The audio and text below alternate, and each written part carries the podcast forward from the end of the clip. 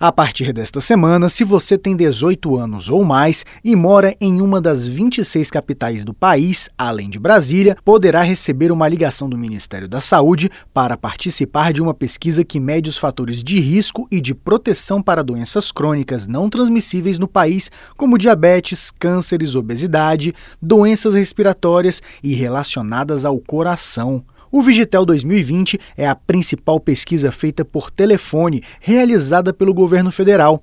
Desde 2006, a pesquisa de vigilância em fatores de risco e proteção para doenças crônicas por inquérito telefônico monitora o surgimento destas doenças através de um questionário sobre hábitos alimentares e estilo de vida. Também são verificadas as frequências e o diagnóstico médico de hipertensão arterial e diabetes, bem como a realização de exames de mamografia e de Papa Nicolau. O resultado dessa pesquisa ajuda na elaboração das políticas públicas e estratégias de saúde adotadas para cuidar da população, como explica Eduardo Macário, diretor de análise em saúde e vigilância de doenças não transmissíveis do Ministério da Saúde.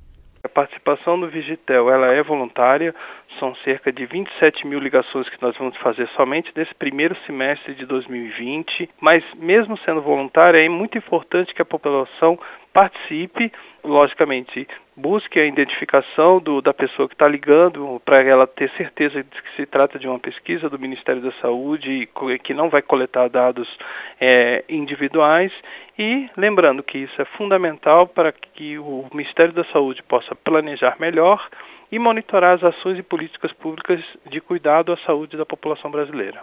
O tempo médio para responder ao questionário é de cerca de 12 minutos. As ligações serão feitas das 9 da manhã às 21 horas nos dias da semana e das 10 às 16 horas aos sábados, domingos e feriados. Durante a pesquisa, não será perguntada qualquer informação relacionada a documentos pessoais, como CPF, RG ou mesmo dados bancários.